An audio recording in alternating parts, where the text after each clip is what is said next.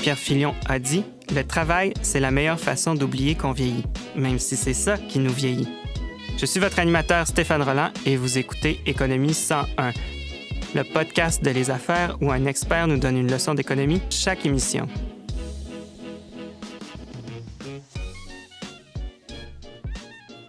Notre leçon d'aujourd'hui, comment survivre au vieillissement de la population? En 2030, près du quart de la population québécoise aura plus de 65 ans. Quel impact cela aura-t-il sur l'économie? Pour en discuter avec nous en studio, Pierre Cléroux, économiste en chef de la Banque de développement du Canada. Bonjour, Monsieur Cléroux. Bonjour. Merci d'être euh, parmi nous. Avant de parler euh, des solutions au vieillissement de la population, on doit d'abord voir s'il y a un problème. je dois avouer que je me suis souvent posé la question euh, lorsque je regarde le Japon, par exemple. D'un côté, c'est vrai que la démographie a eu un impact, que, bon, on est en déflation depuis un, très long moment. La bourse n'a jamais récupéré le terrain perdu, l'endettement public a monté, mais en même temps, il y a pire endroit où vivre que le Japon. Le niveau de vie des Japonais est assez enviable, le taux de chômage est bas. Alors moi, je me demande en regardant ça, est-ce que c'est si, si inquiétant que ça de voir la population vieillir? En fait, le Japon est un bel exemple parce que le Japon est le pays euh, qui a connu le vieillissement de la population en premier. Maintenant, on le voit, le vieillissement au Canada, au Québec, dans d'autres pays développés comme la France, l'Europe euh, en général. Mais vous l'avez bien mentionné, il euh, le Japon avait un standard de vie qui était très élevé et l'ont presque maintenu, mais c'était difficile au cours des dernières années. La grande, euh, le grand impact du vieillissement de la population, c'est que ça ralentit la croissance économique. Et on le voit bien au Japon, ils ont été, euh, ils ont presque pas eu de croissance au cours de la dernière décennie. Donc, c'est ça qui est le risque euh, pour le Québec et le Canada, c'est que la croissance économique dépend de deux choses, de l'augmentation de ton bassin de travailleurs et l'augmentation de ta productivité. Donc, au Québec, par exemple, le vieillissement de la population veut dire que notre bassin de travailleurs n'augmente plus. En fait, il diminue. Il y a moins de travailleurs aujourd'hui qu'il y en avait l'an passé. Donc, ça veut dire que si on veut maintenir notre standard de vie, notre qualité de vie, il va falloir compter surtout sur la productivité. Donc, c'est ça le risque.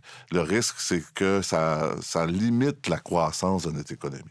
Vous parlez, vous avez dit justement, bon, que le Japon euh, avait bien euh, répondu à ces défis-là, mais que ça avait été difficile. Est-ce qu'au Québec, on est en aussi bonne posture, au Québec et au Canada, est-ce qu'on est en aussi bonne posture pour euh, répondre à ce défi-là?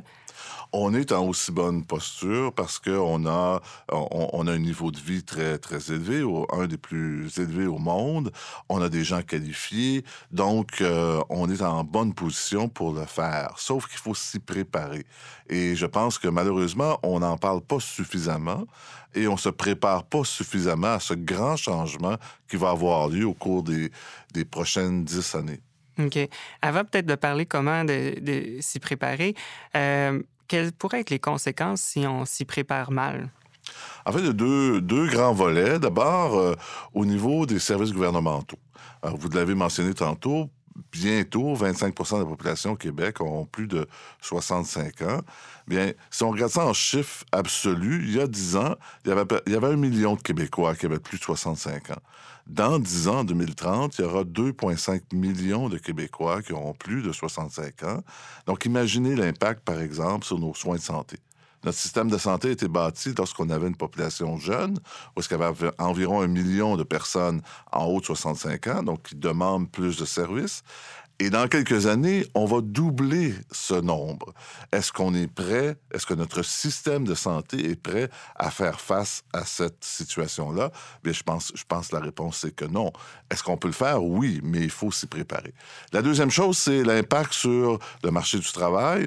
La bonne nouvelle, vous l'avez mentionné pour le Japon, le vieillissement de la population veut dire qu'on a moins de jeunes qui rentrent sur le marché du travail.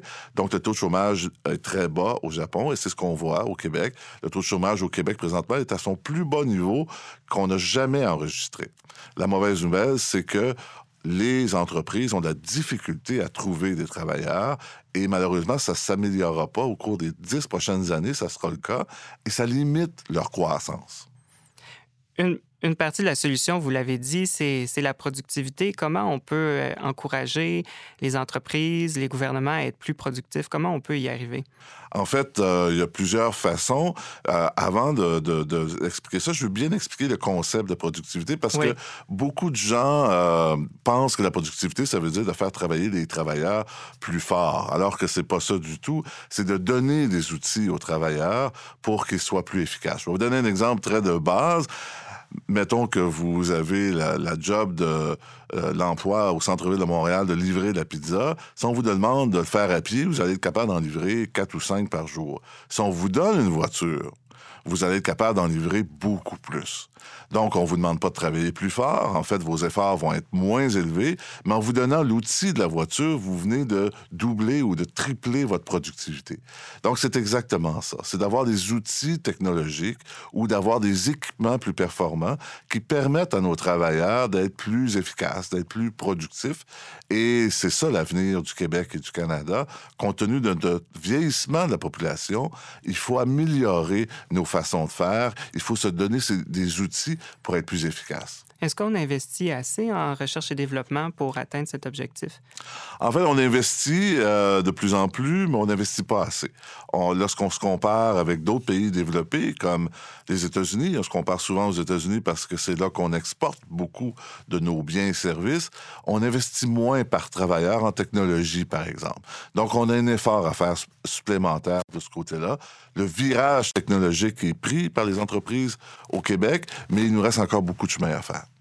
Vous parlez de la technologie, puis c'est intéressant parce qu'il y a deux débats, en fait, deux enjeux du futur qui, qui semblent contradictoires. En même temps, on arrive en, pénurie de main-d'œuvre, puis en même temps, on écrit souvent, bon, les robots vont remplacer une foule de catégories d'emplois, nos emplois sont en péril, d'un autre côté, les entreprises disent, on n'a pas assez de gens pour travailler. Comment on concilie les deux? Est-ce que dans le fond, le, le péril des robots arrive pas, ou en fait, la pénurie de main-d'œuvre, en fait, arrive pas au bon moment? En fait, vous avez raison. Moi, je pense que une des solutions à la pénurie de main-d'œuvre, ça va être la robotisation, ça va être euh, euh, la technologie qui va nous permettre euh, de, réduire nos besoins de travailleurs. Donc, moi, je pense que c'est plutôt très positif. La technologie nous permet de faire mieux ce qu'on fait déjà, de faire avec moins d'efforts et d'éliminer beaucoup de tâches routinières qui sont moins agréables à faire. Donc, la technologie va nous aider à faire ça. Cependant, c'est pas juste positif. Ça veut dire aussi qu'il y a beaucoup de travailleurs qui devront se recycler, se reformer parce que leurs tâches auront été changées ou éliminées. Ce qu'on voit dans les entreprises présentement, il y a beaucoup de formations. On dépense de plus en plus en formation de la main-d'œuvre parce qu'on est conscient qu'en introduisant des technologies, on doit aider nos travailleurs à s'adapter à ces nouvelles technologies-là. Les gouvernements doivent faire leur bout de chemin on doit non seulement focuser sur l'éducation des, jeunes, ce qu'on fait aujourd'hui, mais aussi sur l'éducation des moins jeunes, des gens qui ont besoin de se reformer pour s'adapter au marché du travail. C'est quelque chose qu'on ne fait pas très bien, ni au Québec, ni dans les autres pays développés. On n'a jamais vraiment mis l'accent là-dessus.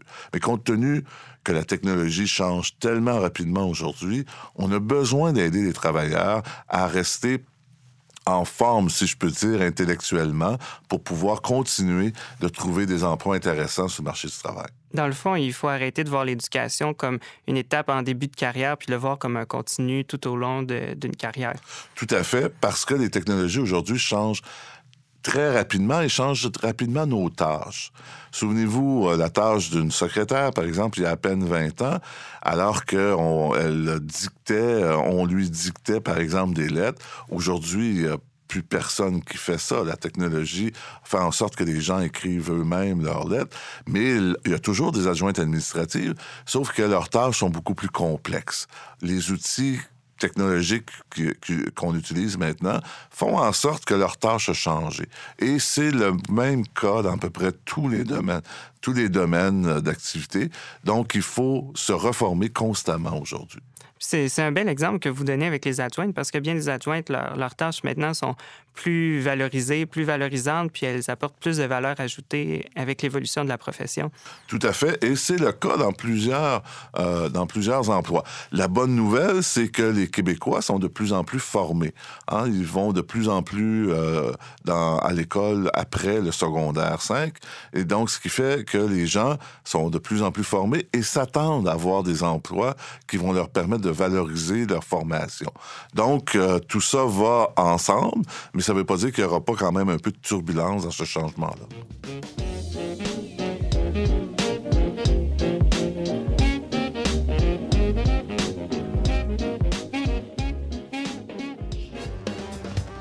À l'école de gestion John Molson de l'Université Concordia, nous nous sommes engagés à offrir des expériences éducatives transformatrices. Vous aspirez au titre de CPA? Le programme CPA John Molson est conçu pour répondre aux besoins de la prochaine génération de professionnels en comptabilité. Des analyses de cas, des travaux d'équipe et des simulations vous préparent à réussir l'examen final commun administré par CPA Canada. Le programme CPA John Molson vous munit des compétences requises pour atteindre vos objectifs de carrière en comptabilité. Concordia.ca, barre oblique, CPA.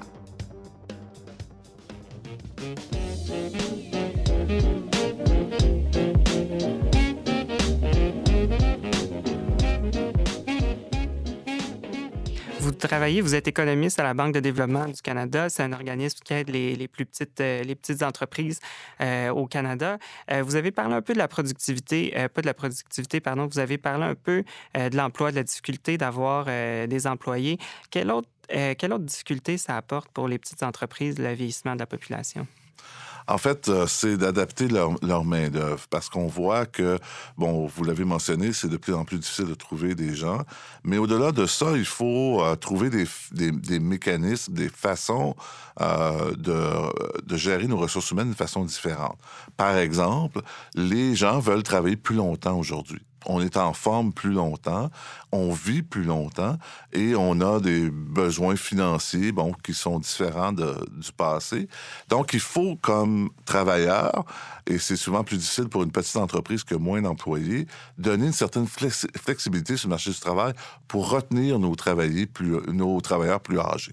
Il y a des organisations qui le font très bien et dans les, dans, compte tenu du petit nombre de travailleurs dans certaines organisations, c'est un peu plus difficile.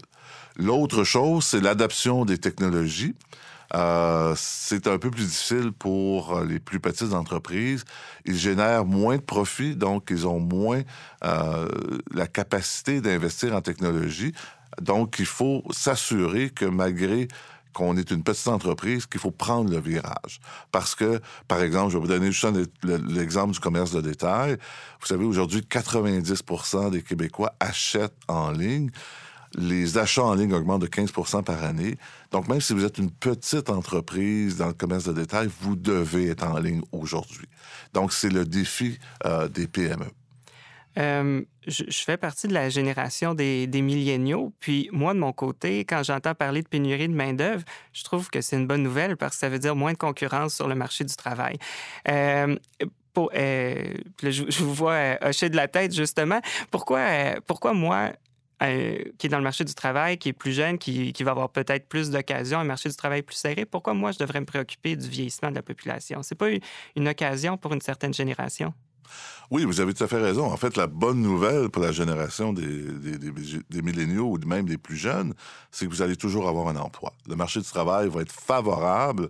Vous savez, moi, quand euh, j'ai étudié en économique, on étudiait surtout comment créer des emplois. Hein. C'était vraiment le, facteur dominant. On, avait toutes sortes de, façons de, voir comment créer des emplois. Bien, dans les 20 prochaines années, ça ne sera pas l'enjeu. Il y en a suffisamment d'emplois. Comme je le disais tantôt, le taux de chômage au Québec est à son plus bas qu'on n'a jamais enregistré. Donc, la bonne nouvelle pour les jeunes, c'est qu'il y aura toujours des emplois. La mauvaise nouvelle, c'est que vous allez être moins nombreux pour supporter les programmes sociaux.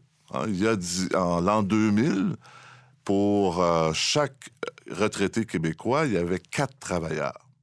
Dans 10 ans, en 2030, il y aura seulement 2,5 travailleurs pour chaque retraité. Donc, ce que ça veut dire, c'est que vous va falloir que votre génération va falloir redéfinir les programmes sociaux. Les programmes sociaux ont été dessinés lorsqu'on avait une population très jeune, et ça inclut par exemple le système de santé, le système d'éducation, etc. Donc, compte tenu qu'il y aura moins de travailleurs pour supporter le coût des programmes sociaux, il faudra les redéfinir pour le futur.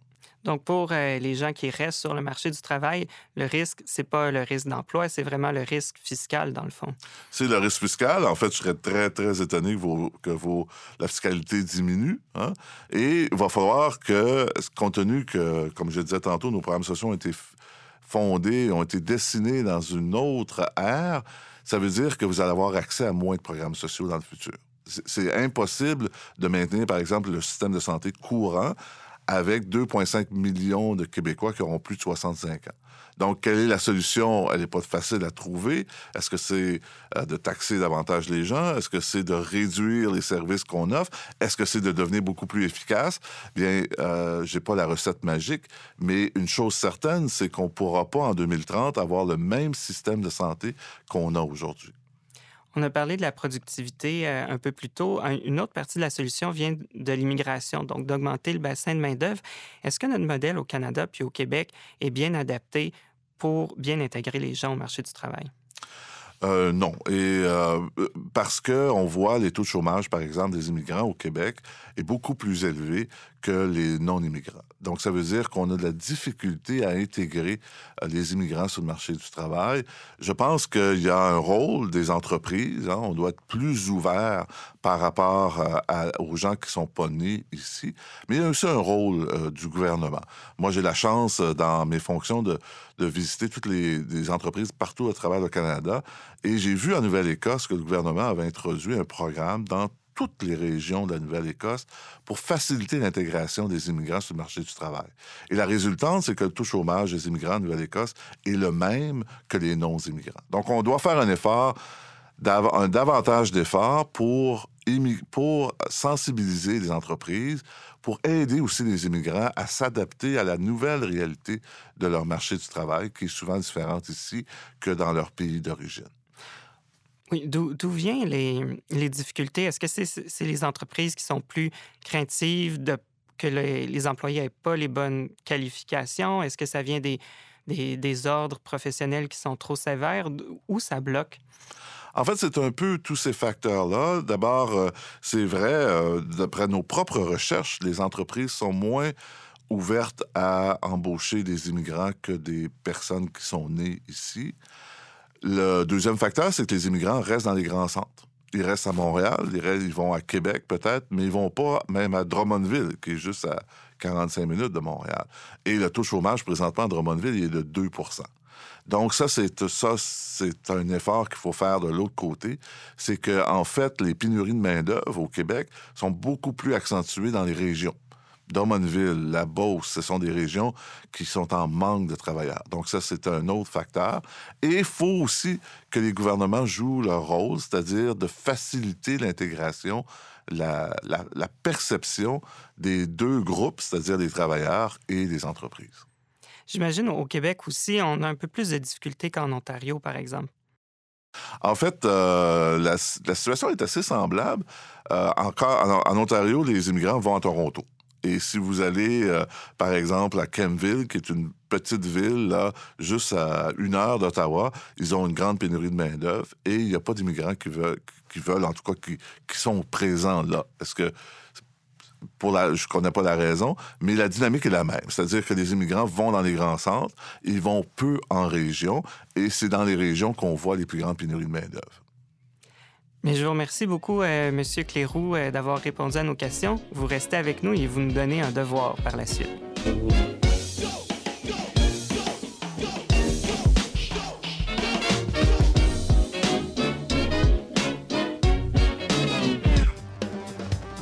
À l'école de gestion John Molson de l'Université Concordia, nous nous sommes engagés à offrir des expériences éducatives transformatrices.